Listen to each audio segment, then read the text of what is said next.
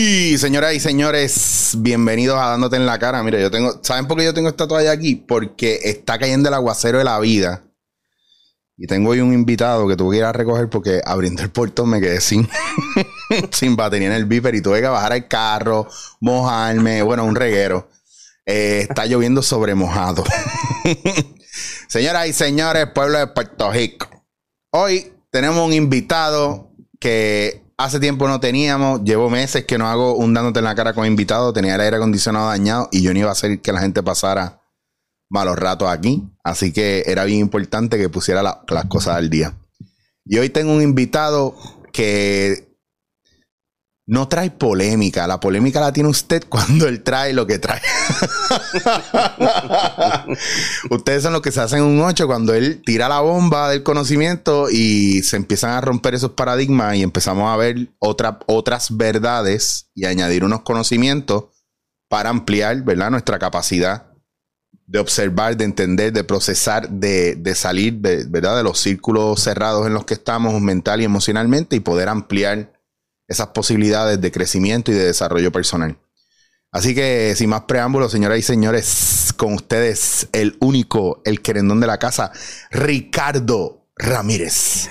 Gracias, Eric. Eh, gracias por la introducción. Eh, nada, aquí de nuevo para eh, tocar hoy un tema un poco más suave de lo que hemos tratado en nuestras últimas entrevistas. Ese término suave es como, es como, no, no sé, no sé si, vamos a ver qué pasa. Yo, no, yo no cantaría victoria todavía. Bueno, vamos a ver, vamos a ir sobre el tema que tiene múltiples variantes, eh, múltiples opciones, así que la discusión dirá.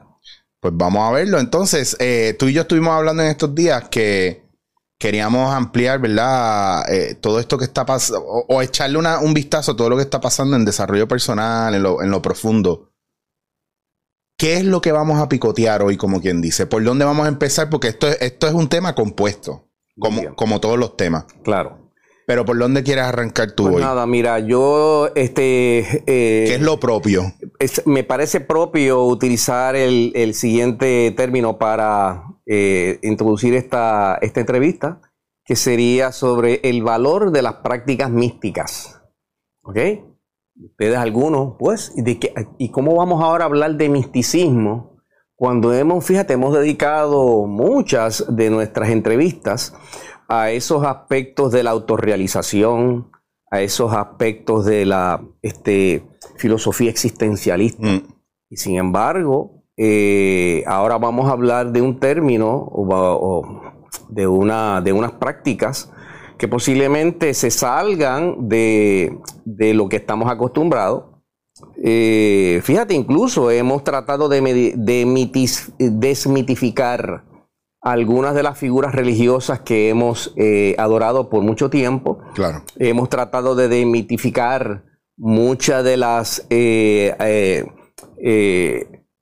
¿cómo decirte?, de, la, de los argumentos que se utilizan para mantenernos eh, eh, validando la política, este, la, la, guerra, etcétera, etcétera. Pero ahora vamos a hablar de ese aspecto de la naturaleza del ser que es posiblemente hasta más importante que nuestra pequeña y limitada forma de concebir, y reaccionar ante el mundo que nos rodea. Es bien, es bien interesante que tú, ¿verdad? Empieces con, con eso, porque justo esta mañana estaba hablando, ¿verdad? Eh, con dos personas sobre que el, problema no, no, ha sido el idioma de lo que es la religión o las diferentes religiones o prácticas. El problema es cuando lo han utilizado para controlar, manipular, implantar unas cosas, ¿verdad? Que, cuando venimos a procesos terapéuticos se vuelven introyectos, se vuelven reglas que están bien dentro de uno y que tú no te puedes mover porque hay algo ahí que de tus creencias que te limita, de tu moralidad que te limita, pero ¿de dónde viene? Es como cuando yo le pregunto a la gente, ¿por qué tú te lavas los dientes? Ah, porque si no me salen caries. No, ¿por qué tú te lavas los dientes? Bueno, porque si no me apesta la boca, no, tú te lavas los dientes porque te obligaban cuando pequeño, se te quedó, lo hiciste un hábito y ahora lo haces automáticamente. Exacto, muy bien. entonces ahí es que tú vienes a ver que si, que si todo esto está pasando y nosotros empezamos en un proceso de, de mitificación no es porque estamos cancelando todo lo que hay, es, es tener una visión nueva desde un lugar de libertad, no desde un lugar de castración, desde un lugar de amor, no desde control. Es ampliar la perspectiva. Claro, sabes, que no, que a mí siempre me preocupa que la gente piense que uno está, como pasa hoy con muchos términos, que los demonizan. Y entonces, claro, al demonizarlo le quitas la posibilidad de existir y de sacar el bienestar de ellos. Muy bien. Y con muchas cosas pasa así, el, proceso de ver lo, lo, supuesto peor y muchas veces sin indagar en ello. Por eso me gustan estas conversaciones porque estamos buscando desde, desde la, realmente desde la búsqueda de la, del cuestionamiento, de, el cuestionamiento genuino. Seguro. No el cuestionamiento del juicio para buscar dónde está mal, sino desde la curiosidad. Seguro. Pues entonces, entonces necesitamos ir a la raíz del problema.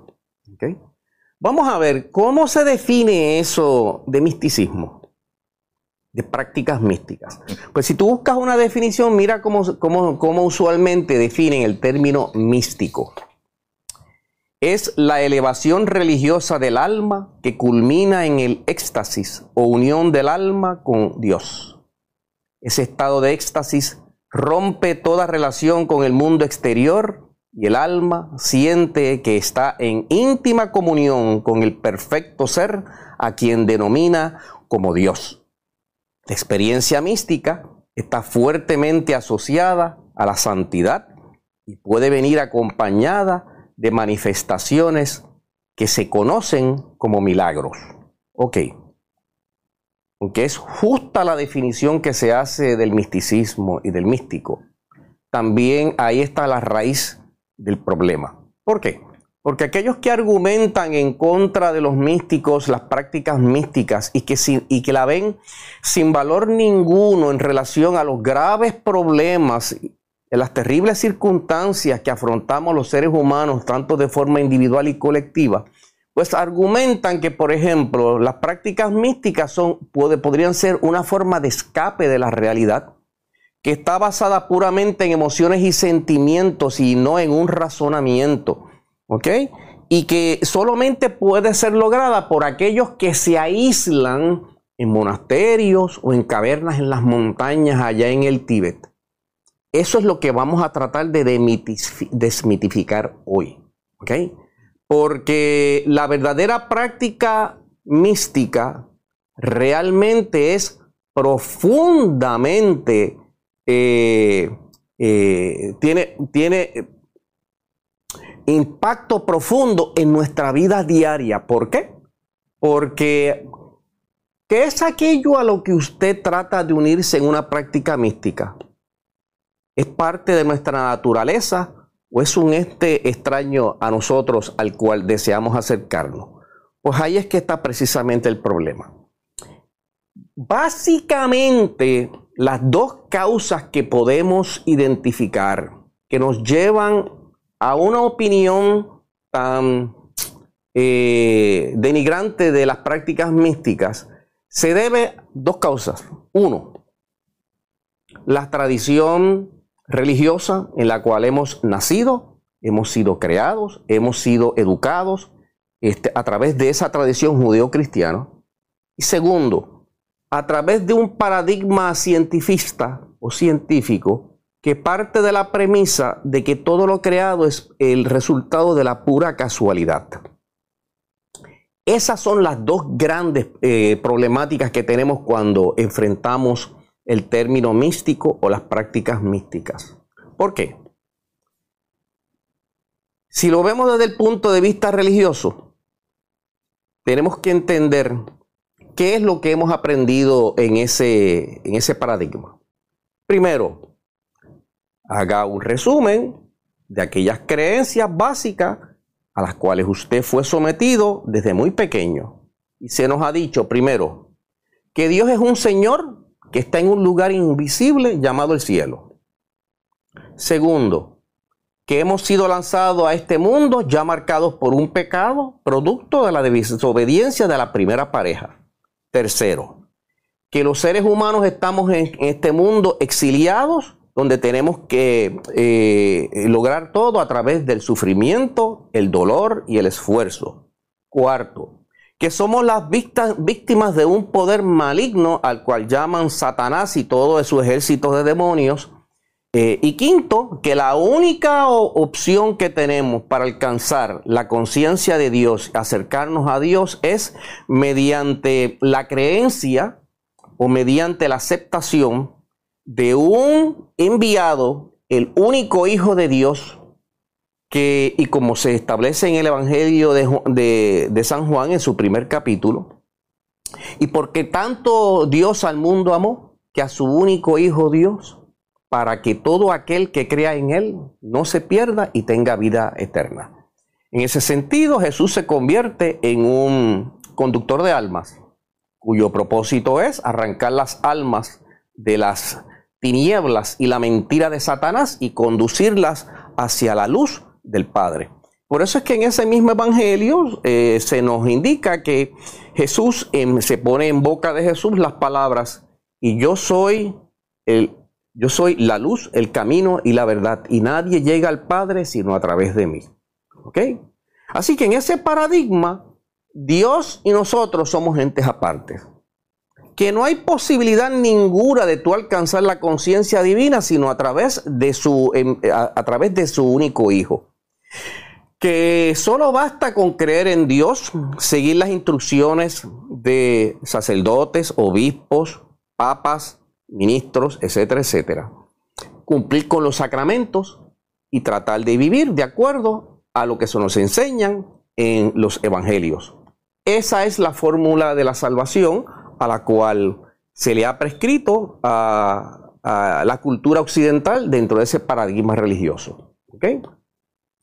Por lo tanto, en ese sentido, nosotros los seres humanos somos un paria, que fuimos lanzados a este mundo ya marcados con un pecado y sin, posibilidad ninguna de retornar. Fíjate qué interesante, cuando tú lees el Génesis, te das cuenta que después de la desobediencia de la primera eh, pareja, eh, eh, y se expulsa esa pareja del paraíso, ¿ok? se colocan, cuando usted está leyendo, se colocan dos querubines en, la, en los portales del paraíso para impedir el retorno de esa pareja al paraíso. De tal manera, y, esto está literal, búsquelo en su Génesis, de tal manera que se impida el regreso de esa pareja al paraíso, porque si tuvieron la osadía de comer del fruto que revela el bien y el mal, ahora podrían tener la posibilidad de tomar del fruto del árbol que está en el centro del paraíso y que otorga la vida eterna y se hagan inmortales, se hagan inmortales como nosotros los dioses. Fíjate que en ese Génesis Dios no se refiere al mismo como singular, sino siempre habla en plural. ¿Quiénes eran los dioses? ¿Te das cuenta? Así que en ese sentido, si vemos la, vemos el, leemos el entre líneas, vemos que cada, los seres humanos tenemos la posibilidad de regresar al paraíso eh, terrenal, forzar nuestra entrada al paraíso y convertirnos en dioses mismos y tener vida eterna como los dioses. Vaya y búsquelo y léalo. Allí está. Por eso es que muchas eh, enseñanzas cristianas en la iglesia, en los, eh, en los cultos, no se habla mucho de esos pasajes del Génesis, porque son muy difíciles de explicar. En realidad están hablando del terrible potencial humano, que aunque el camino de regreso sea verdaderamente una odisea, el potencial de regresar está ahí. Pero incluso eh, en la Biblia dice que Dios nos creó a su imagen y semejanza. Entonces, es, ¿cómo es? Ese es el, viaje también de... Claro. A la imagen. ¿A qué te refieres? ¿Y semejanza de qué o quiénes? Claro. Porque en el Génesis no habla, eh, Dios no habla en singular. También hay un factor de traducciones que, Por claro. Supuesto. Y hemos hablado en, entrevistas anteriores de cómo esa literatura ha sido editada, enmendada, cambiada eh, en múltiples ocasiones. ¿Ok? Sin embargo, detrás de toda esa problemática hay una enseñanza que debería de estar diciéndole algo a cada uno de nosotros. Cuando tú dices que Dios nos ha creado a su imagen y semejanza, fíjate que ese eso plantea la base de un paradigma teológico que es antropomórfico. Si Dios nos ha creado a imagen y semejanza, entonces nosotros pues tenemos las características y si podíamos llegar físicas, mentales y espirituales de Dios. Así que ese es un paradigma antropomórfico y por lo tanto el paradigma teológico cristiano podríamos definirlo como un paradigma antropomórfico y dualista, porque plantea que existe una, una, una batalla campal entre dos poderes un poder de la luz representado por Dios o los dioses, y un poder de las tinieblas simbolizados bajo la figura de Satanás. Y que entre medio está la lucha de cada ser humano, ¿ok? Y para eso entonces tiene un conductor de alma.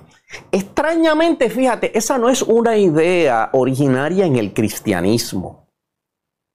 De hecho, es originaria en la teología del mitraísmo. Y tenemos que entender que el mitraísmo era y fue la religión más seguida por el pueblo romano, especialmente por la clase eh, eh, eh, militar.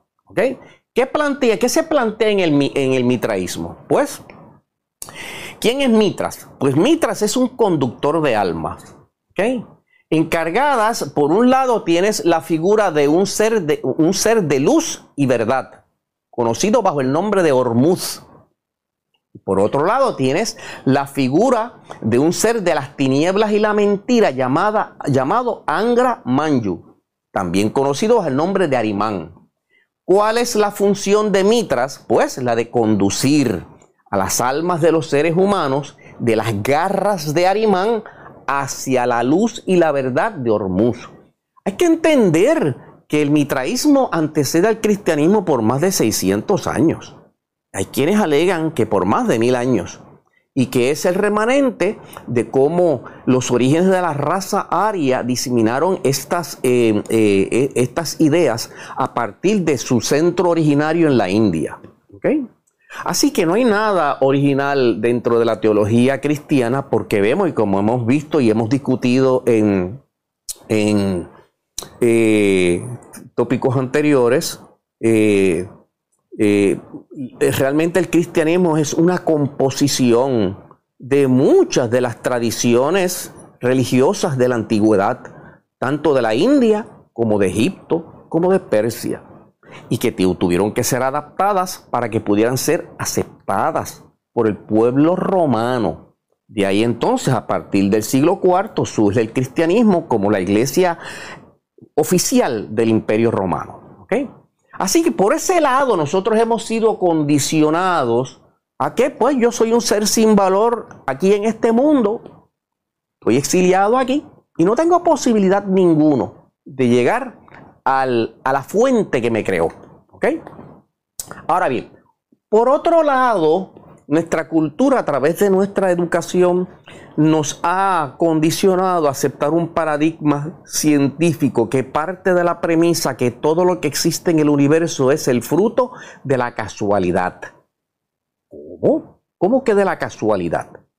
Muchos de las posturas científicas reconocidas bajo el paradigma fisicalista o mecanicista parten de la premisa que del polvo cósmico, o sea, de los elementos de la tabla periódicas, interaccionando entre sí a través de un largo periodo de tiempo, pueden producir todo este maravilloso universo de forma y color sin intervención ninguna de una inteligencia primaria. Eso es lo que se nos ha enseñado. Dentro de ese paradigma científico, se nos dice que eso que llamamos conciencia, o sea, la capacidad de nosotros darnos cuenta tanto de nuestro entorno exterior como nuestro entorno interior, es eh, el resultado de un evento que ellos llaman epifenomenología. ¿Qué significa eso? Pues que eso que llamamos conciencia es el resultado de los procesos fisiológicos, neurofisiológicos de nuestras neuronas y el cerebro. Y que una vez ese proceso neuronal termina su existencia, la conciencia en sí deja de existir y punto. Así que fíjate una cosa. Por un lado, los seres humanos en este mundo hemos sido acondicionados a primero a creer que somos unos exiliados. Y por otro lado, se nos a, través de la ciencia se nos dice que somos el producto de la casualidad. O sea, que, o sea, ¿cuál es el efecto neto? Pues que yo soy un paria, que estoy exiliado en este mundo y que soy el producto de la casualidad. Un accidente cósmico. ¿Cómo contribuye eso a la valorización que cada uno de nosotros tenemos que darnos dentro de este maravilloso cosmos en el cual tenemos nuestra vida y nuestra existencia? Ahí están entonces los dos grandes problemas que degeneran en estas opiniones fantásticas y detrimentales acerca de nuestra propia naturaleza. Y que ven entonces las prácticas místicas como algo que, pues, es el producto de una mente fantasiosa, es el producto de una mente escapista, o es la práctica de aquel que quiere alejarse y exiliarse del mundo porque no puede lidiar con él. ¿Ok? ¿Y qué evidencia tengo yo para oponerme a, esas, a, esa, a esa terrible opinión que se ha enganado dentro de nosotros? Por eso es que reaccionamos como reaccionamos, como tú dijiste en la introducción del programa. Esas cosas, como tú dijiste, ¿por qué no cepillamos los dientes? Ah, por esto, por aquello, lo otro. No, porque te inculcaron desde chiquito que tú tenías que hacerlo, ¿ok? Porque si no, ya tú sabes, no podías hacer las demás cosas. Claro. ¿Verdad que sí? Asimismo se nos ha, se nos ha eh, acondicionado desde el punto de vista psicológico dentro de estos dos grandes paradigmas. Que es por eso que, la gente tiene la pelea y el conflicto que pueda tener ahora. Porque siempre lo piensan, pero está, como quien dice, el, eh, está el policía allá adentro diciendo, uy, no cuestiones eso, pero ¿por qué? No, no, no, porque imagínate, tú, si te lo enseñaron cuando chiquito, tú no puedes cuestionarlo. ¿Y a quién se lo a, a tu mamá, a tu papá? Exacto. Y lo importante aquí es que tengamos la honestidad de indagar, de educarnos, de buscar, de no aceptar las cosas por, mera fe, que seamos exploradores en el sentido puro de la palabra, y que nos volvamos una, un, un, question mark, un signo de interrogante continuo para tratar de llegar a nuestra propia verdad.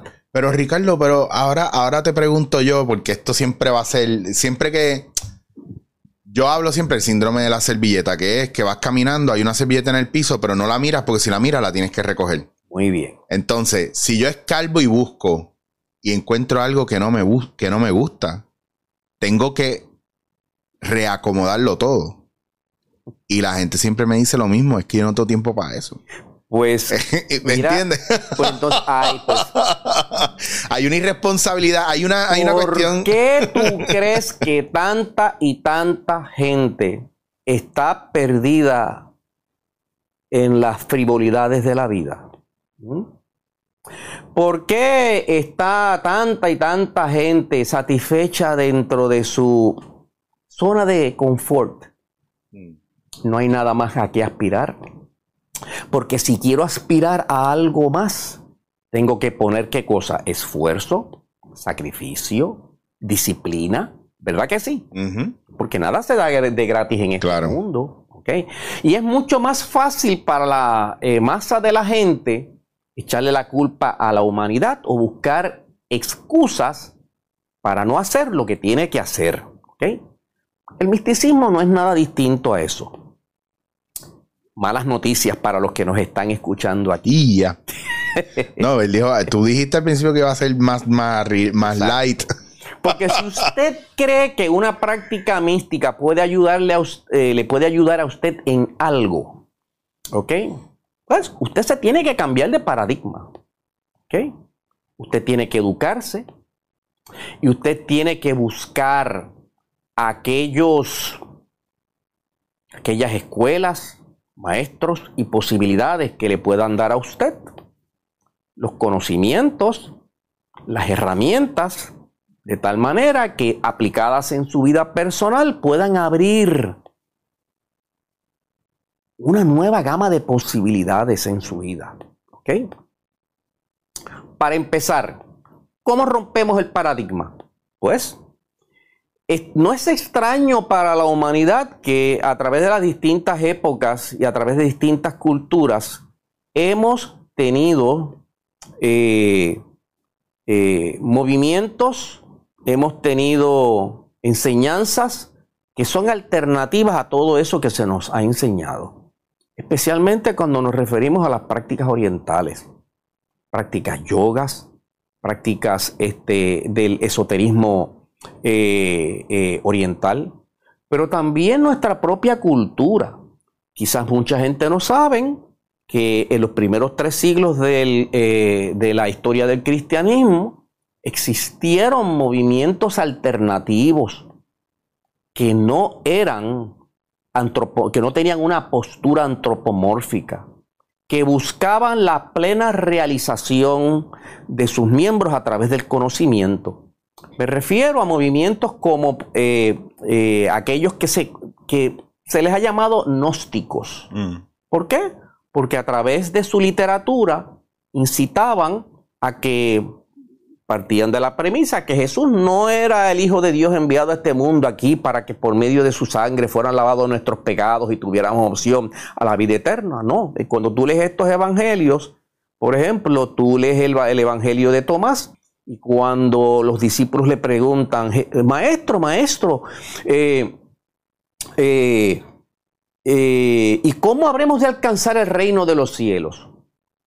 Y él les dice, cuando lo de afuera se haga como lo de adentro, cuando lo de abajo se haga como lo de arriba, y cuando el macho y la hembra se hagan uno y el mismo. Mm. O sea, lo que le está diciendo que eh, ese estado, ese el alcanzar el reino de los cielos, que no es otra cosa que la iluminación que se postula en las tradiciones orientales, se consigue a través de la reconciliación de los opuestos.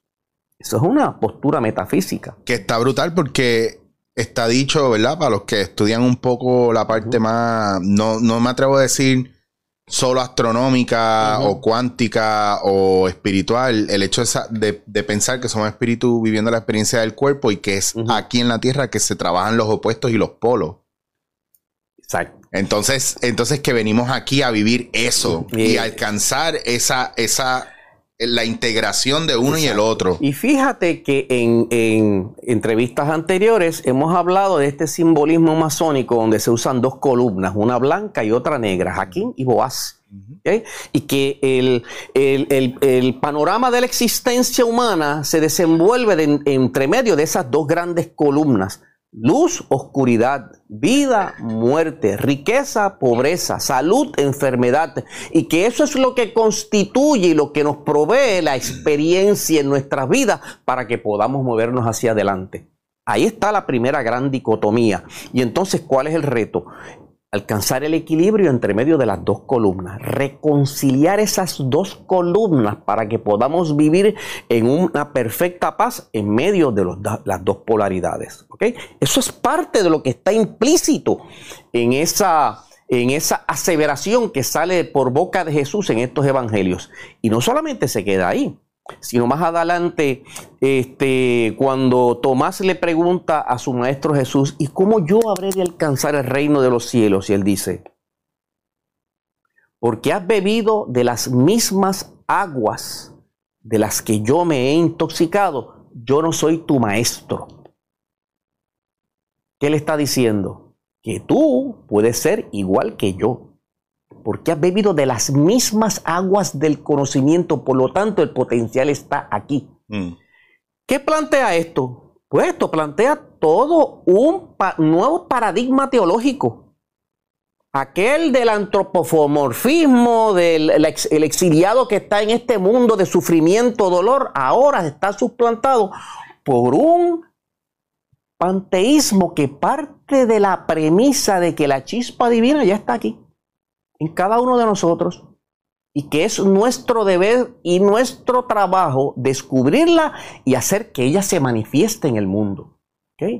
Por lo tanto, para los gnósticos y de hecho dentro de las tradiciones esotéricas tanto de Oriente como de Occidente, en Occidente eh, representadas por el hermetismo, el rosacrucismo, las prácticas cabalísticas y la alquimia.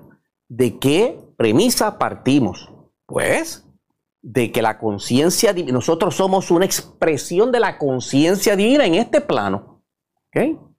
Por lo tanto, desde ese punto de vista, partimos y podríamos llamar a este nuevo paradigma teológico, podríamos llamarlo un teísmo panteísta, eh, un panteísmo místico, si lo podríamos llamar así.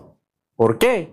Porque parte de la premisa de que Dios, la naturaleza y lo humano son distintos aspectos de una sola realidad cósmica. Y que cada uno de nosotros es en realidad una manifestación objetiva del principio divino. Desde el más crudo o ser oscuro en este mundo hasta el más excelso ángel. Y eso será posiblemente chocante para los que están escuchando esto. Así que esto plantea un gran reto ante, la, ante, ante los que nos están escuchando. ¿Qué valor tiene eso para mí?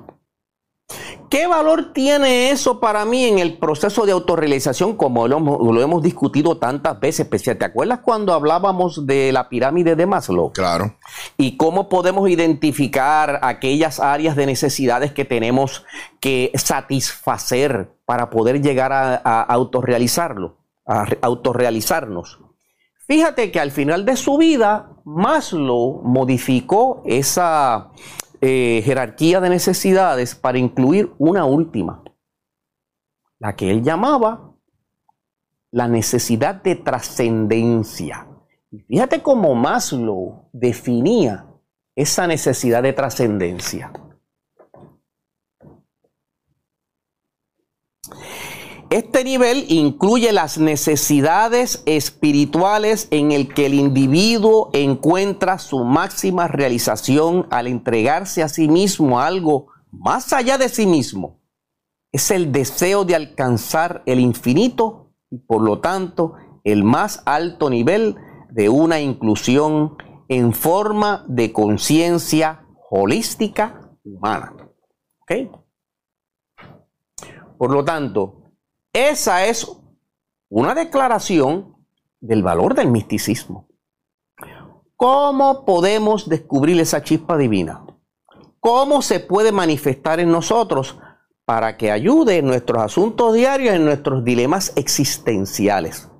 Porque si partimos de la premisa de que ya la chispa divina está en nosotros, quiere decir que tenemos el potencial de despertarlas, acceder a ella de tal manera que podamos ser iluminados en todos nuestros asuntos para darle una nueva dirección, para alcanzar nuestros logros, para abrir puertas de posibilidades en ese proceso de autorrealización.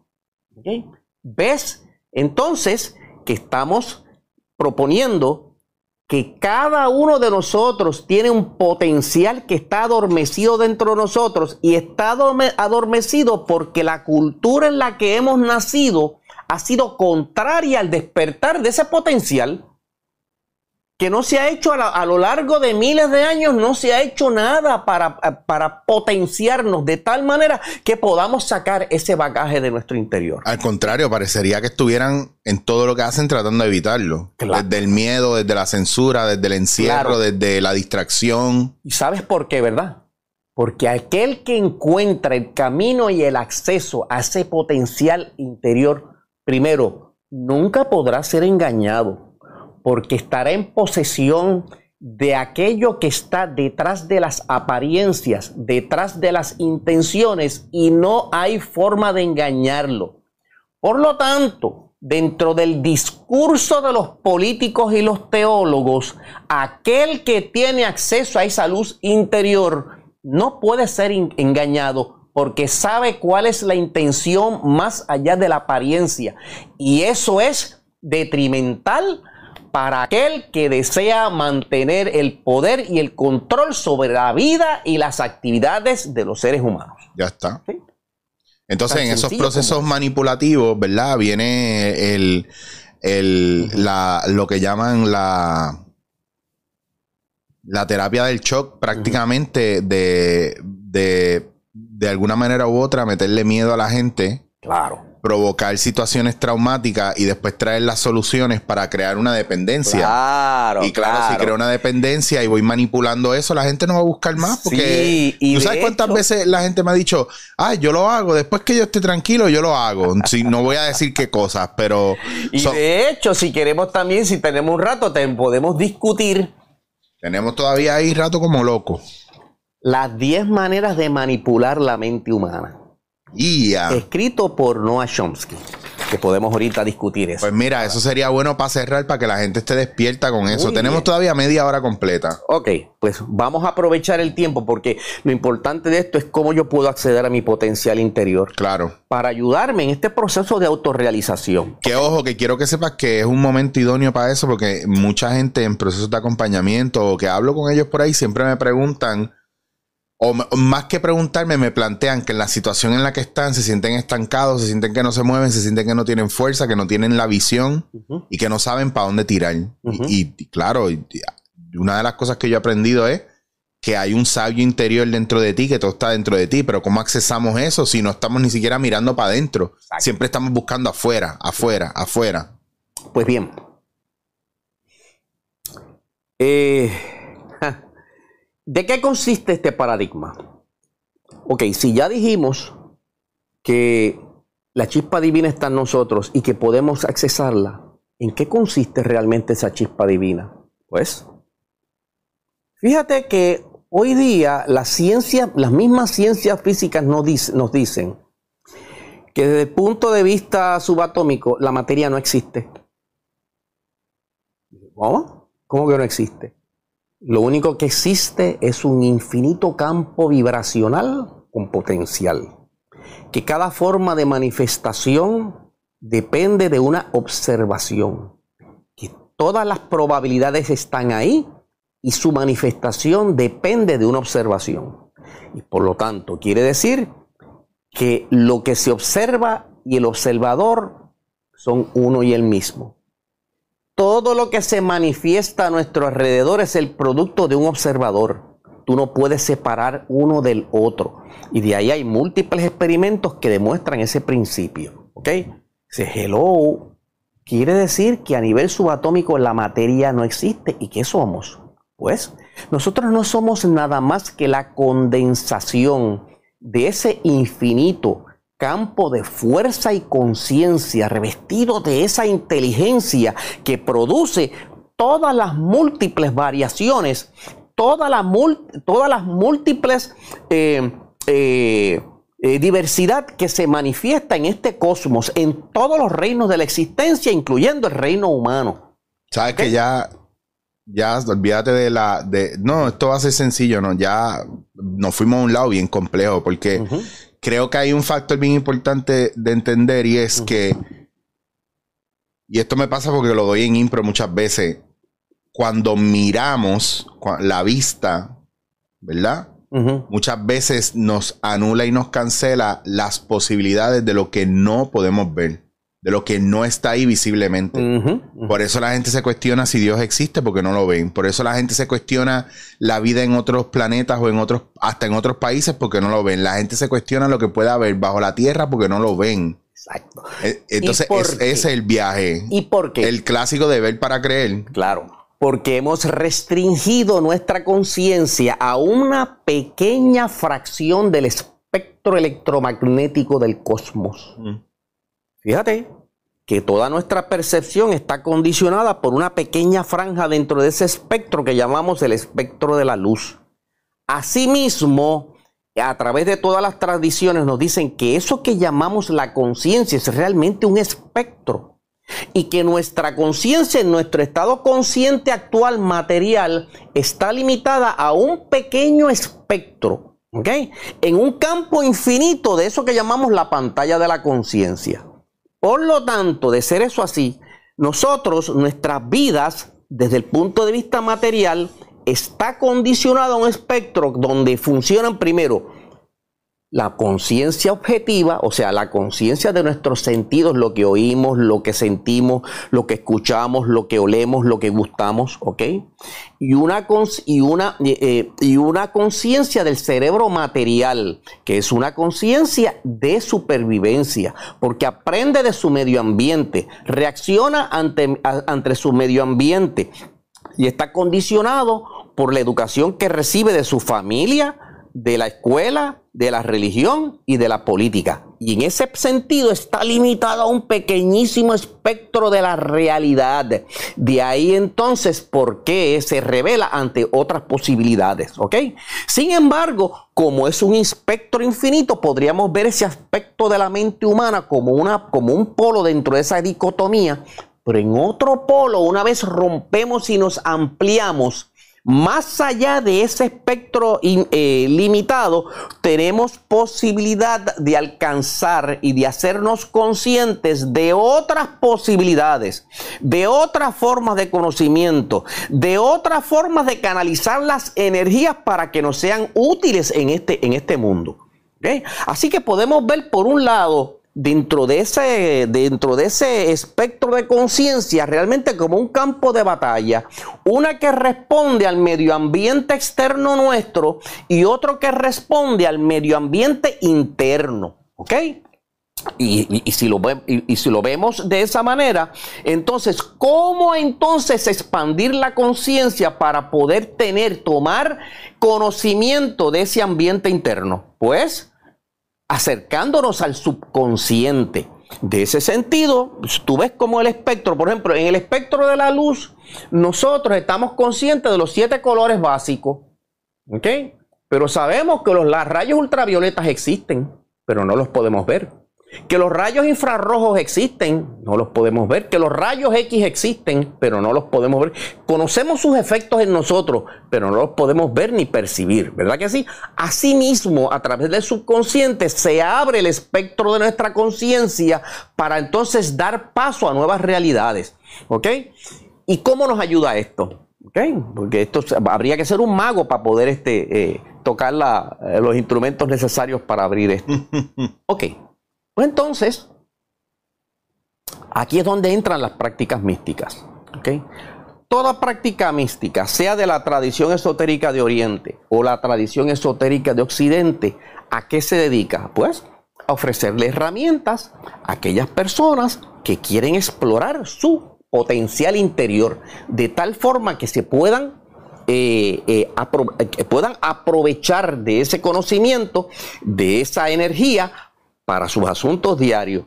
¿Cómo lo hacemos? Pues entonándonos fácilmente eh, a ese espectro eh, trascendental de nuestra existencia. ¿Cómo nos ayuda eso? Pues mira, algunas de las formas como nos ayudan. Uno, lo primero es conocer la razón de nuestra existencia. Lo segundo, conocer ¿Cuál es mi origen? ¿Cuál es la naturaleza real de mi ser? ¿Por qué estoy aquí? ¿Cuál es mi destino final? Segundo, darle sentido y dirección a nuestra existencia en el proceso de autorrealización, la creación mental y la intuición y la creatividad. Vamos a hablar un poquito sobre eso. Porque esto podría ser muy esotérico para las personas que no están acostumbradas a las prácticas místicas. Claro. Ok. En marzo de 27 del año 2012, el New York Times publicó un artículo muy interesante donde relata cómo eh, la Marina de los Estados Unidos tiene un programa para estudiar cómo las tropas utilizan la intuición. Vaya. ¿A causa de qué? Pues de una observación que se hizo en los conflictos de Afganistán e Irak. Comenzaron a ver que habían individuos dentro de las Fuerzas Armadas que ante un peligro inminente, tuvieron lo que se conoce como un impulso visceral. Mm. Una sensación en las vísceras, lo que llaman en inglés un gut, feeling, que les paralizó y pocos segundos después estalló una bomba o fueron emboscados. Y entonces empezaron a preguntarse de qué manera, a través de este sentido visceral, cómo es posible que algunos individuos pudieran evitar un daño corporal que les hubiera costado la vida. ¿Ok? No solamente eso, y esto, después, eh, eh, después de eso, en la revista Scientific American intentaron dar contestación a este dilema y encontraron y reseñaron que todos nuestros intestinos están, eh, hay una gran concentración de neuronas. Que esto lo habíamos hablado en un momento y, una persona me escribió y me puso que, que yo era un bruto, que eso no era verdad. Pues lo voy a referir y busque en el Scientific American de, febrero 12. Yo me reía. ¿Ok? La reseña de esto. No solamente eso, encontraron que el 90% de esas neuronas tienen función diferente. O sea, que llevan información de los intestinos hacia el cerebro. Solo el 10% es la, el, comando que le da el cerebro a, las, a los intestinos, pero como el intestino informa al cerebro.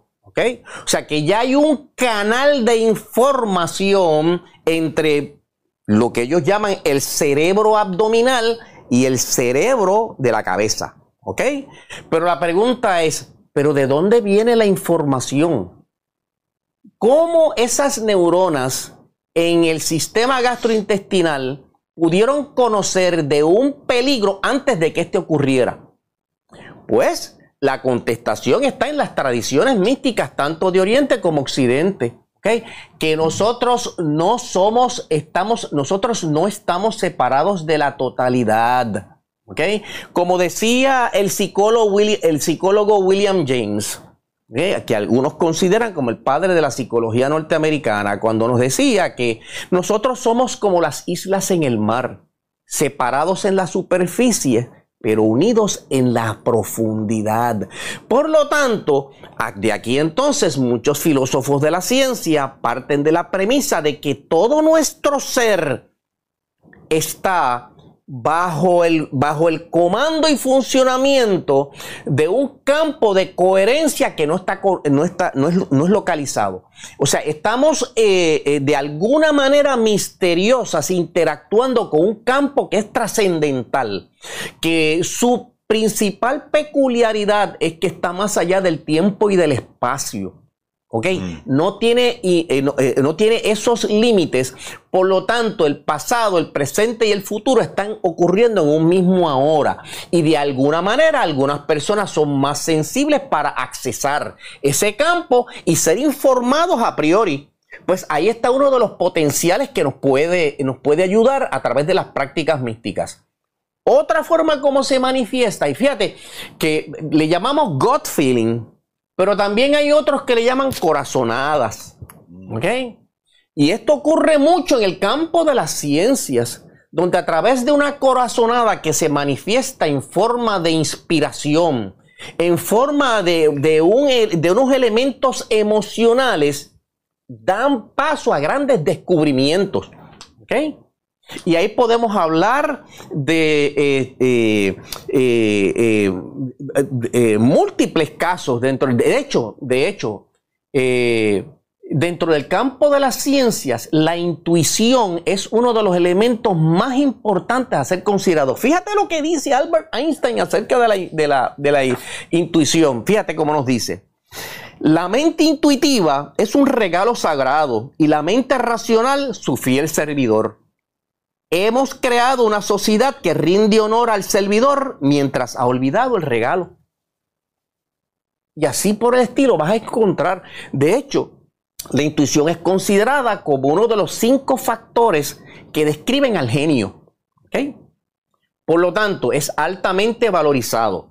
Y otros incluyen dentro de ese campo de, de, potencialidades una iluminación extraordinaria que está centrada en la cabeza, que vino como un conocimiento súbito. Por ejemplo, aquellos que, estudian, que han estudiado química encontrarán los relatos del de el, químico Auguste Kekulé. Kekulé en el siglo XIX eh, descubrió, se le atribuye el descubrimiento del anillo de benceno. Mm. El anillo de benceno es la piedra angular de toda la química orgánica. ¿Ok? Y relata, y esto yo lo encontré en, cuando estudiaba eh, ciencias en la Universidad de Puerto Rico, de sus memorias. Él relata que cuando él regresaba de su laboratorio, él se sentaba, después de, después de, la cena, se sentaba frente a su chimenea y comenzaba a ir relajadamente otra vez en, el campo de su mente a imaginarse cómo se arreglaban los átomos de carbono e hidrógeno en el espacio, de tal manera que pudiera buscar una estructura arquitectónica que pudiera explicar las eh, propiedades físico-químicas de esa sustancia. Y relata que en una ocasión, repitiendo el mismo ejercicio, estando quedándose dormido, de momento, esa línea de átomos de carbono, hidrógeno, etcétera, etcétera, tomaron vida propia y se convirtieron en una serpiente, aquí en el ojo de su mente, una serpiente que se mordía su propia cola. ¿Ok? Por lo tanto, él sale de ese ensueño con la corazonada de que el átomo, de, la, la, estructura molecular del benceno es una estructura cerrada, a manera de una serpiente efectivamente lleva eso al laboratorio y después demuestran y corroboran que esa es la estructura en el espacio que puede explicar todas las propiedades físico-químicas de, esta, de este compuesto. ¿Ok? Iluminación, fíjate, sentimiento visceral, corazonada, iluminación. Dentro de todas las tradiciones se nos ha dicho que todo nuestro organismo, nuestro cuerpo, tiene centros energéticos activos, unos localizados en el abdomen, otro poderoso en el centro del pecho y otros acá en la cabeza. ¿Ok? Los que están localizados abajo en el abdomen nos protegen y garantizan la continuada vida en este planeta. Están relacionados a los eventos de supervivencia. Los que están en el centro del pecho están relacionados a las emociones, al amor, a la creatividad. Eh, aquellos que, eh, eh, que, están en las artes, cualquiera que se, en cualquiera de los campos de las artes, saben que este centro del corazón es esencial en el proceso de creatividad porque se manifiesta a sí mismo como una profunda emoción, una profunda felicidad. Y aquellos que están en el campo de la ciencia experimentan este, este súbito destello de iluminación de estos centros que están en la cabeza. Por lo tanto, eh, ¿cómo podemos asegurarnos? ¿Cómo podemos entrar en una práctica que nos permita accesar esa información? Fíjate, a través de diversos estudios se ha podido hacer un perfil de esas personas que eh, perciben y responden más rápidamente a esos impulsos internos que vienen del subconsciente, ¿ok? Para aprovechar el fenómeno de la intuición. ¿Cuáles son esas, eh, esas eh, características? ¿Qué características exhiben esas personas? Y by the way, tengo una cita aquí de Steve Jobs, quien solía decir, la intuición es más poderosa que la razón. ¿ok? Y esto es un resumen de sobre 10 artículos publicados en las principales revistas de psicología. ¿Cuáles son esas 10 características? Primero, ponen atención a su voz interior. Segundo, toman tiempo para estar solos. Tercero, les encantan las actividades que requieren creatividad. Cuarto, practican técnicas de atención y meditación. Quinto, son buenos observadores. Sexto, ponen atención a sus cuerpos. Séptimo, conectan profundamente con otros. Octavo, ponen atención a sus sueños. Noveno, disfrutan de su tiempo libre. Y décimo, superan con facilidad emociones negativas. Ahí tú tienes un perfil de las personas que responden con facilidad a su mundo interior. ¿Qué son prácticas místicas? Pues aquellas prácticas que nos ayudan a afinar nuestro instrumento físico, ayudan a entonar los diversos centros de poder que son a través del sistema nervioso y endocrino, de tal forma que nuestro, eh, nuestra eh, eh, espectro de conciencia comience a expandirse. ¿Y qué significa expandirse? Pues que podamos entrar con mayor facilidad al subconsciente. Fíjate que es una práctica mística. Pues nos aparta de todas las de todas las distracciones del mundo físico y hace que uno se concentre en el aquí y en el ahora. De tal manera que pueda uno ponerse en un estado fronterizo entre lo consciente y lo subconsciente. Y ahí cuando se practica como una disciplina, se abre la mente y se abren los sentidos a un campo mayor. Desde ese punto de vista, si, si, la conciencia funciona como un espectro y vamos desde el aspecto más limitado, que es la conciencia objetiva, a la conciencia cósmica del universo, estamos hablando que desde la perspectiva de la conciencia cósmica, ella es un infinito depósito de todos los conocimientos y todas las experiencias de todos los seres vivos de todo el universo y los múltiples universos que puedan existir. Por lo tanto, es un depósito infinito y por lo tanto completa omnisciencia. ¿Ok? ¿Qué tenemos que hacer? Aprender a sintonizar nuestros vehículos con el subconsciente, que es quien abre la puerta hacia ese mundo infinito. ¿Ok? Y obviamente no vamos a entrar en otras prácticas místicas que abren los sentidos a otros aspectos dimensionales del cosmos.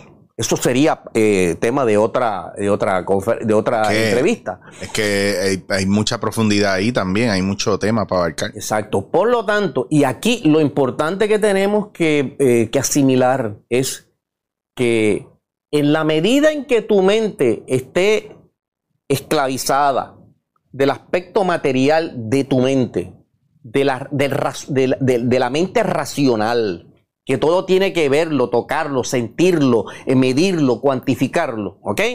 Estamos desperdiciando el inmenso potencial que tenemos.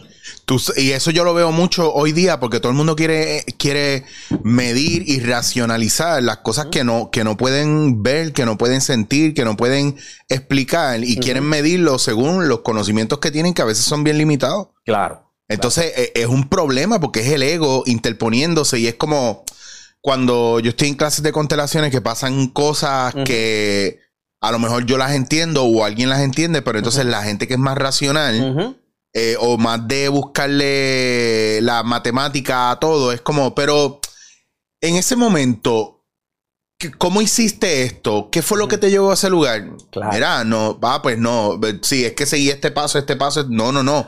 Fue una cuestión intuitiva. Porque no se dan tiempo de focalizar su mente en el corazón. Claro. Y piensan que esto que está aquí es el, que tiene la respuesta a todas las preguntas y posibilidades. Y ahí es que está el gran error. Eso es lo que yo le llamo todo el mundo buscando el truquito. Ajá. ¿Cuál es el truquito? ¿Cuál es el truquito? Si yo me sé el truquito, me paso toda la vuelta y llego más rápido. ¿Cuál es el atajo? ¿Cuál es la línea directa? ¿Cuál es la ser cósmica de la que hemos hablado tanto? Exacto. Por lo tanto, si tú quieras tener acceso a estas nuevas posibilidades, tienes que darle énfasis a ese aspecto interior, pero ese aspecto interior solo puede manifestarse a través del silencio, de la observación interior. Por lo tanto, en mis conferencias yo eh, les muestro, les enseño el concepto a los que van a mis, a mis charlas sobre meditación. Lo primero que usted tiene que hacer en cada mañana, antes de irse a trabajar, es afinar el instrumento. Es como si usted, si cada día suyo es eh, una sinfonía, y usted es el guitarrista, ¿cómo usted quiere interpretar la sinfonía de su vida si primero no afina la guitarra? O afina el violín. Claro. Pues la meditación temprano en la mañana, cualquiera que sean las técnicas de meditación, y para aprender meditación, usted tiene que entrar en una organización o conseguir a alguien que verdaderamente le enseñe las destrezas de la meditación. Porque meditación no es sentarse aquí, ahora voy a tener un impulso. No. Conlleva una alquimia mental en que vamos desde la parte activa del razonamiento hacia la parte pasiva para permitirnos morar por algunos minutos en ese estado fronterizo. ¿okay? Fíjate, conlleva un cambio completo en la actividad de, nuestro, de, nuestra mente. Así que lo primero que hay que hacer es aprender a afinar el instrumento. Lo segundo que, hay que hacer es que antes de irnos a, dormir, debemos dedicar un tiempo primero al autoanálisis, a una evaluación de todo lo que hemos hecho en el día y a ser honesto en dónde hemos fallado y en aquellas cosas que hemos logrado. Ricardo, le estás pidiendo mucho a la humanidad. Ah, estás pidiendo mucho a la humanidad. Porque ahora, no, no, no, yo no medito porque a mí no me sale. Eso es lo primero. No, no, yo no hago esa dieta porque yo la traté, yo busco una en internet, la traté y no me funcionó. Todo esto de manera independiente y sin supervisión. Y esta cuestión de los maestros, eso no existe. ¿Por qué? Porque todo el mundo sabe más que los maestros. Y cuando ven a alguien que sabe más, pues vamos a ridiculizarlo, vamos a cancelarlo. Y yo quiero cancelar eso, no me importa, porque como yo no nací sabiéndolo, pues, pues lo que tú dices no me importa. Claro, pues entonces ahí cerraron las puertas a las oportunidades. pero es que este mundo en estos tiempos está así. Y yo no quiero hablar de en general, porque hay mucha gente que está en esa búsqueda o está en ese camino. Pero es la gente que está cerrada, la que cancela, la que señala, la que ridiculiza, la que humilla, la que busca la manera, pero sin embargo sus vidas están jodidas. Claro. tampoco hacen, asumen responsabilidad por ello. Pues recuerda la fórmula que hemos traído en entrevistas anteriores. El 90% de la humanidad está dormida solo el 5% está despierta. Y por ese adormecimiento del 90% es que el 1% de la humanidad controla todo lo que ocurre a nuestro alrededor y 4% son sus ayudantes para mantenerlos esclavizados. ¿Ok? Mm. Pues, entonces, pero no hay nada más difícil, Eric, que romper paradigmas. Porque ¿qué es un paradigma? Pues un marco de referencia donde está el conjunto de nuestras creencias y donde nos sentimos cómodos. Casi siempre tiene que venir un agente externo a romper el paradigma y crear una crisis en nosotros para que podamos eh, abandonar esa zona de comodidad. Lamentablemente, así funcionamos los seres humanos, de crisis en crisis. Para, pues, ¿por qué? Porque aquel que no quiere autodominarse a través de su propia este, fuerza interior, pues tendrá que ser dominado desde las fuerzas exteriores. Claro. Las decisiones que no tomes hoy, el universo las tomará por ti y serán dramáticas, críticas, caóticas, pero porque es lo que tiene que pasar y lo que tuvo que haber pasado que tú no hiciste. Que yo pienso también que hay un factor ahí a nivel sistémico de que mucha gente está en la cómoda, como quien dice, o en su zona de confort, porque también es la manera de pertenecer a algo. y, eso es muy de, yo no, yo si no me equivoco, eso está también eh, en la pirámide de Maslow, el sentido de pertenecer. Sí, eso es el tercer eh, eslabón. Pues imagínate, está, está prácticamente por el medio y es de pertenecer, un sentido de pertenencia. Claro. Y claro, si yo rompo mi, si yo destruyo ese paradigma y los que están allá adentro. Claro. Recuerda, Eric, que dentro de esa pirámide, los primeros cuatro niveles, más lo decía, son los niveles de deficiencia. Aquellas cosas que tú no tienes pero que necesitas adquirir para poder autorrealizarle. Mm. Eh, para tú poder autorrealizarse, llegar a ese último eslabón, a eso más lo, lo describe como la necesidad de, ¿cómo se dice?, eh, de transformarnos. ¿Ok? Por lo tanto, dentro del logro de nuestra necesidad solamente hay dos formas, solamente dos objetivos. ¿Ok? Aquellas cosas que necesitamos adquirir para satisfacer esas necesidades de deficiencia o aquellas cosas en las que necesitamos, eh, en las que necesitamos transformarnos para convertirnos en algo superior a lo que somos ahora. Esos son los únicos dos objetivos que hay en este proceso. ¿Ok? Y obviamente Maslow entonces, al fin de cuentas, entonces habló de la trascendencia. ¿Ok? Wow. Así que la, la, eh, eh, la idea aquí detrás de esta charla, Eric, es mover a la gente de que hay alternativas para que su vida sea más significativa. Pero la, para que su vida sea más significativa, usted tiene que abrirse a su potencial interior. Que a través de los tiempos a la humanidad se le han dado escuelas y maestros a las cuales se pueden acudir de tal forma que aprendamos a despertar este potencial. No hacerlo no hacerlo es condenarnos a una vida de mediocridad. ¿Por qué? Porque lo que hoy tenemos o hemos logrado, mañana puede que no esté ahí. ¿Por qué? Porque nada es permanente en este mundo limitado de la realidad objetiva de nuestra existencia. Todo es transitorio, nada es permanente. Aferrarnos a eso es abrirnos y provocar y sumergirnos en el dolor, el sufrimiento y la inconformidad. Tú sabes que la excusa mayor que yo, yo escucho varias excusas en los procesos, ¿verdad? Una de las más comunes es, ah, pero es que yo no puedo salir de donde estoy porque tengo que hacer dinero. O sea, es una de las primeras. O sea, Dios no existe, existe el Dios dinero. Ajá. Pero no, pero Dios existe, pero el dinero es importante. Claro, porque al César lo que es del César. Sí, está bello, pero es la primera excusa. Toca hacer dinero, tengo hijos, toca mantener mi casa, etcétera. Entonces se descuidan y viven en total sufrimiento. Lo otro es a quién yo voy a seguir si el mundo está lleno de charlatanes. Y yo, claro, está lleno de charlatanes y tú vas a ver solamente charlatanes porque no estás buscando bien y porque no estás desarrollando tu proceso intuitivo. Aparte que es bien loco que la gente ve una esquina de la fruta podrida y tira la fruta completa. Y no remueve lo podrido y aprovecha lo que sí sirve de ahí. Claro. Fíjate, Eric, fíjate que el mismo Carl Jung nos decía que las personas intuitivas, son aquellas que tienen más facilidad de poder conectarse con su mundo interior, pero que están comprometidas en ese proceso de autorrealización. Por lo tanto, si usted está comprometido en su proceso de, de autorrealización y echa mano de herramientas de las prácticas místicas, usted entonces es capaz de entrar en contacto con más facilidad con su mundo interior. ¿Y cómo se empiezan a manifestar? Bueno, fíjate que en una de las eh, eh, eh, entrevistas hablamos de las siete leyes del éxito que describe Deepak Chopra en su libro.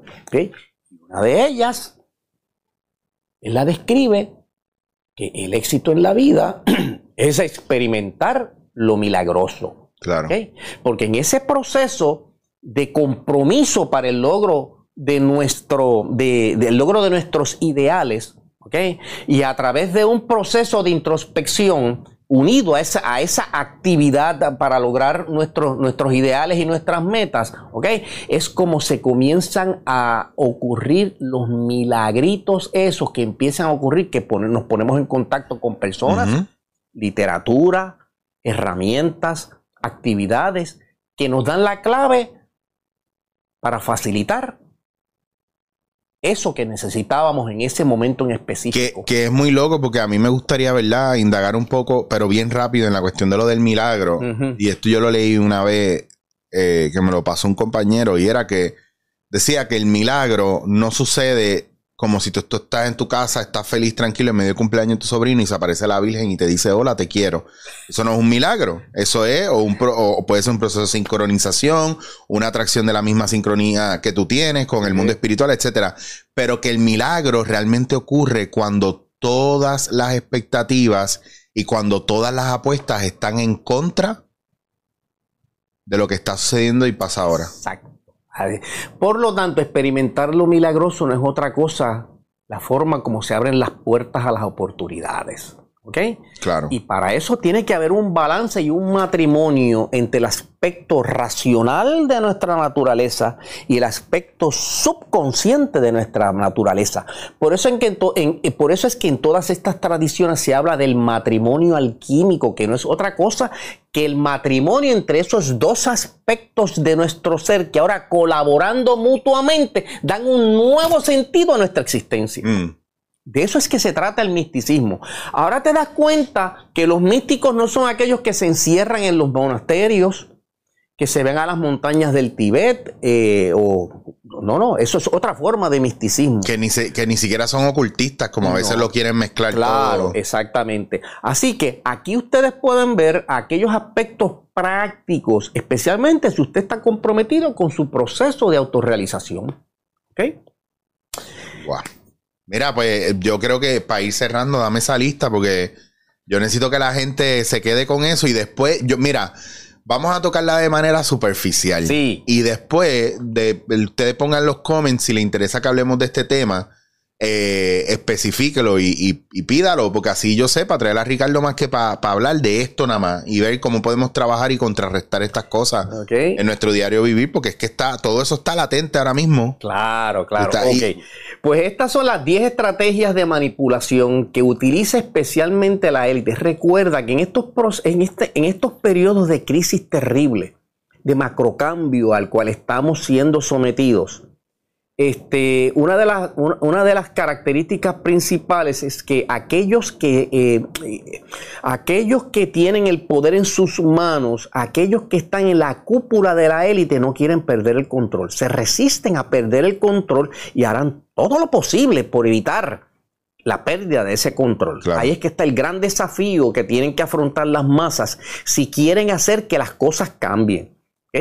Pues hay 10 estrategias que, que se utilizan que son utilizadas, y esto lo, yo lo voy a hablar en mi próxima conferencia en octubre, donde vamos a hablar eh, el potencial de la mente para el bien y para el mal, donde vamos a hablar incluso de, eh, ¿cómo se llama? Magia negra, encantamiento. Uh, Ricardo, ¿dónde, ¿dónde está pasando esto? ¿Esto puede ser para el público en general? totalmente para el público en general. ¿Es en la logia? Eso va a ser en la logia Rosa Cruz en Santurce. Ok, que eso es, eso es Las Flores o la calle que está detrás. La calle Las Flores, número 305. Vamos, nosotros en nuestra página en Facebook, eh, Orden Rosa Cruz, Amor Puerto Rico, eh, publicamos la, la promoción para esas actividades. Ok. Ahora bien. Eso me dijiste el 2 de octubre. 2 de octubre, exacto. Ok. Así que, ¿cuáles son estas 10 estrategias? Para que usted despierte y vea cómo nos manipulan. Okay. Primero, la estrategia de la distracción. Okay. ¿Qué significa eso? Pues la estrategia de la distracción es igualmente indispensable para impedir al público a interesarse por los conocimientos esenciales en el área de la ciencia, economía, la psicología y la neurobiología y la cibernética. Mantenerlos ignorantes de eso. La segunda estrategia, crear problemas y después ofrecer soluciones. Mm. Crear una crisis económica para que el pueblo acepte como un, mal, como un mal necesario el retroceso de los derechos sociales y el desmantelamiento de los servicios públicos. Eso nunca lo hemos, fíjate qué bueno que eso no está pasando, nunca ha pasado. Nunca, ha visto una cosa como esa. No, no, no, y menos aquí en Puerto Rico, jamás. La estrategia de la gradualidad, ¿ok? Es de esa manera que condiciones socioeconómicas radicalmente nuevas, o sea, el neoliberalismo, fueron impuestos durante las décadas de 1980 y 1990. Estado mínimo, privatizaciones, precariedad, flexibilidad, desempleo en masa, salarios que ya no aseguran ingresos decentes. Eso no, qué bueno que no hemos llegado a eso. Una cosa como esa. La estrategia de diferir, ¿ok? Primero, porque es el, esfuerzo no es inmediato. Segundo, porque la masa ingenuamente cree que mm. mañana todo irá mejor. ¿Se acuerdan de la pandemia? Quinto, dirigirse al público como criaturas de poca edad. O sea, este, asumir que nosotros somos unos, unos, niños y que los niños pueden ser manipulados y que cuanto más se intente buscar engañar al espectador, más se tiende a adoptar un tono infantil. Ojo, que esto eh, dicho por Noam Chomsky, o sea, que cuando yo le digo a ustedes que los medios piensan que el público es bruto, y cuando yo me salgo de proyectos donde la gente no, va a entenderlo, la gente no mira eso, y yo me levanto y me voy, no es porque yo sea un come plasta, es porque yo soy el primero que pienso que la gente no es bruta. Que, que, a lo mejor se, se, quiere poner irresponsable para no asumir responsabilidad. Exacto, exacto. Pero así es que tratan los medios al público. Por eso nos dan, nos sirven la basura que nos sirven. Claro. Sexto, utilizar el aspecto emocional mucho más que la reflexión. O sea, por otra parte, la utilización del registro emocional permite abrir la puerta de acceso al inconsciente para implantar o injertar ideas, deseos, miedos y temores, compulsiones, incluir determinados comportamientos. ¿Cómo lo hacen? A través de la publicidad. Claro. Por eso es que eh, las personas que están atrapadas delante de un televisor 8 y 10 horas al día están siendo manipulados y están siendo implantados en sus subconscientes ideas que le permiten ser manipulados. Por eso en mi conferencia yo siempre digo que los magos negros más poderosos que existen en este planeta son los especialistas en mercadeo. Ahí está. Bueno, ahora mismo, ¿qué era, qué era, qué ha sido lo más fácil que se nota ahora? Que aún la CDC, dando las alternativas que ha dado, donde ha pedido que no se margine a ningún, eh, a ninguna persona no vacunada, por las razones que ya ellos están claros y explícitas, todavía hay lugares que lo, que están evitando atender a gente que no está vacunada o restringiendo acceso a gente no vacunada porque ya se quedó el chip integrado, que lo que hicieron fue meterte cosas en la cabeza para ellos no tener que salir a supervisar. para que lo hagas tú mismo. Claro. Tú vas a ser nuestra milicia. Dentro de la ignorancia, tú vas a pelear. Y es. Como cuando usted va a un mall y, y, hay un guardia de seguridad que es un señor de 50, 60 años que está cobrando ahí, pero que está implementando medidas según la posición que se le da, porque para él, él tiene un poder sobre ti. A lo mejor tú estás bien pero es eso, es implementar la cuestión esta de que yo puedo, yo tengo, yo debo, yo voy a hacer y yo lo estoy haciendo por mi país. Eh, ustedes saben a lo que me estoy refiriendo. Eso hay que mirarlo también. Séptimo, mantener al pueblo en la ignorancia y la mediocridad.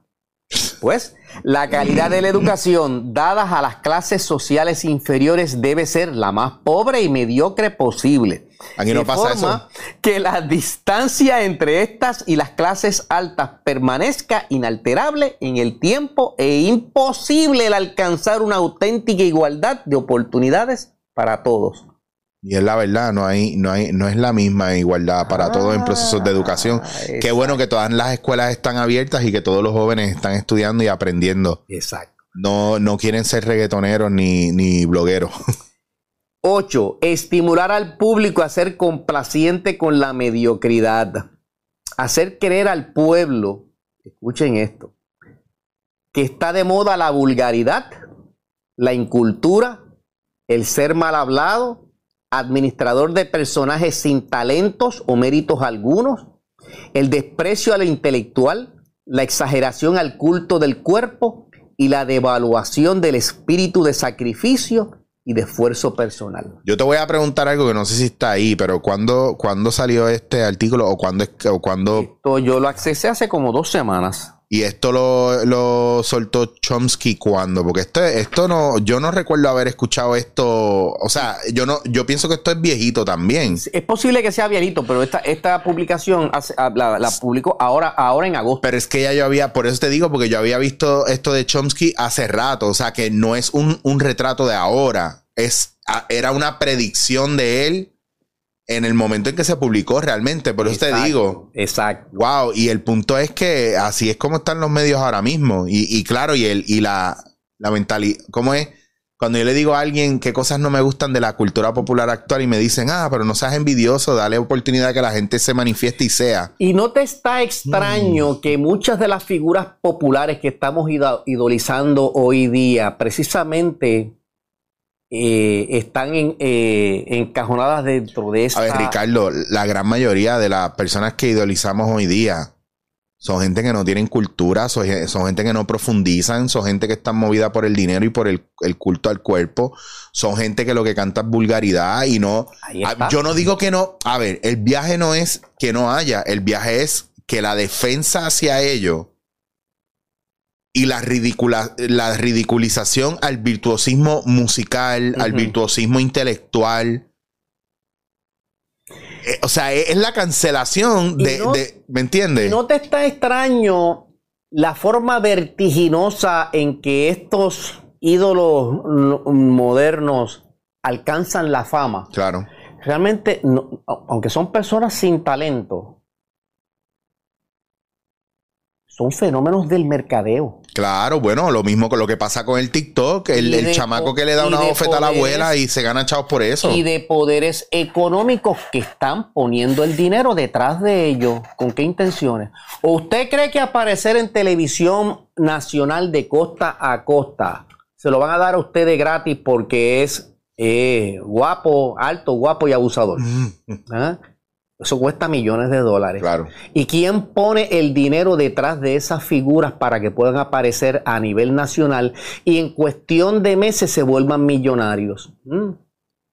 Claro.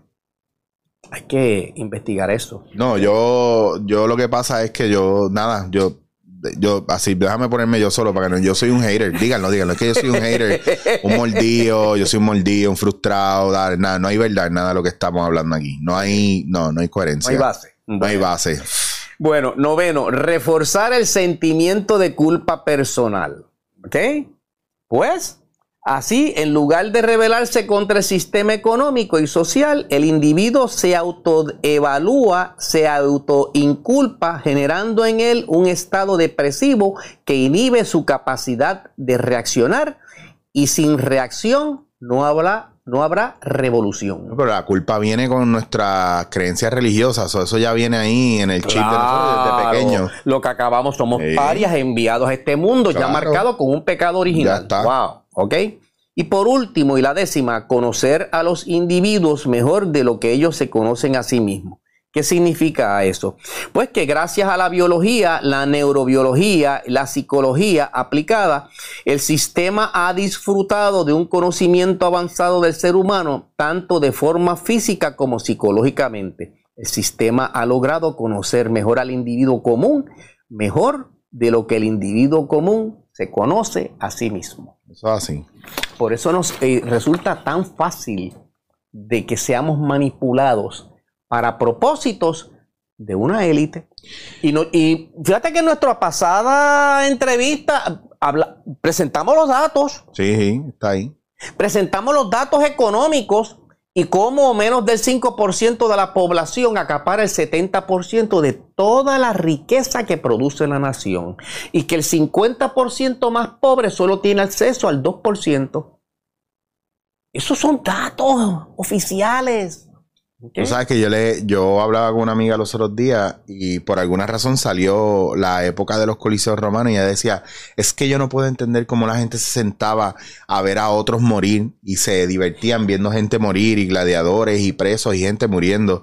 Y yo le digo, no hay ninguna diferencia ahora, claro. Ay, claro que sí, ahora mismo es, nadie, nadie se disfruta de eso y yo oí lo que pasa en redes sociales y él y la, la humillación pública.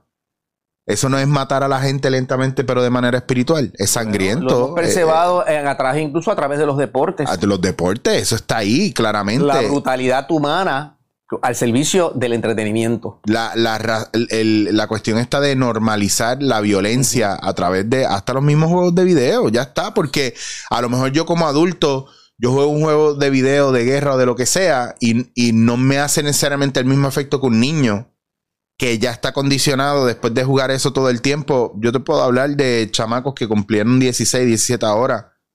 Y, ellos lo que jugaban son juegos de, bélicos y cosas así. Y están, están metiéndose en el Army, en el Air Force, en el ah, Navy. Lo que hablamos los otros días acerca de las opciones que tiene la juventud. Claro.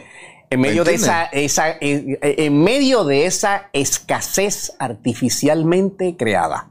¿Ok? Se convierten en carne de cañón ¿Para, ¿Para quiénes? Para los que se benefician de la guerra y del estado de guerra perpetuo en el cual nos mantienen. La pregunta es, ¿Usted quiere seguir siendo manipulado? Pues lo que tiene que hacer es salirse del rebaño. ¿Ok? Lo primero que tiene que hacer, pues usted, no es una red para que alguien tenga que pastorearlo. Mm. ¿Ok? Así, sálgase del rebaño. ¿Ok? Empiece a buscar, empiece a educarse, empiece a actuar proactivamente para salirse del rebaño. ¿Ok? Y cuando se salga del rebaño, contribuye para, contribuya para que otros también se salgan del rebaño. Ese va a ser el título de. Yo iba a poner otro título, pero ya va. Este, el título de este episodio es Saliendo del rebaño, literalmente. Saliendo del rebaño. Es que es eso. Y esto es. Esto es. Este. Mano, al final esto es. Animal Farm. Esto es. Es que hay tantas cosas que ya se habían dicho y es como volvemos a repetir lo mismo y lo mismo y lo mismo. Y llega un punto donde la verdad está ahí, está clara, pero es más fuerte la gente a veces, o, la, no es la gente, pero se unen más los que no quieren despertar y los que quieren seguir en la comodidad de que no, no, no, no, no, déjalo así, no lo toque, no lo toque, porque si lo toca me vas a cambiar todo esto y me vas a obligar a moverme. Empieza a el bote. Ah. Claro, y mira, y yo no sé, este, no podemos pedir cambios en la vida ni, ni quejarnos si nosotros no estamos haciendo nada. O sea, de aquí no se va a ir Luma, de aquí no van a venir líderes, líderes inteligentes y buenos o, de aquí aquí no van a dejar de venir los gringos. Es que yo soy el que pienso y la gente va a pensar que soy pesimista. Pues yo pienso que el mundo se fue a pique hace rato. Bueno. Porque nadie está dispuesto a pelear porque estamos en la cómoda y los pocos que están los pisotean para que no no no cállalo cállalo que no hable más porque bueno ya tú ves las la palabra la frase más célebre que ha producido un político en la historia moderna de la política puertorriqueña se llama Ricky Rosselló. Zumba. Y, los y cogemos de pendejo hasta los nuestros. Ricardo, con eso nos vamos. Eh, vamos a ver si salimos de rebaño. Nuevamente, gracias. Estamos en comunicación. Gracias a nuestro público presente hoy. Lo voy a enseñar porque estaba, estaba aquí el pana y que estuvo ahí sentado todo el tiempo callado. Eh, pero si pueden ver, no hubo feedback porque, pues, gracias a su pelo, pues, Brian, ¿de dónde cansa que hagan chistes del pelo? ¿Usted qué mierda? Mira. Está bien, de mucho tiempo hablando, nos vemos. Bueno, gente, gracias. Seguimos. Esto fue dándote en la cara.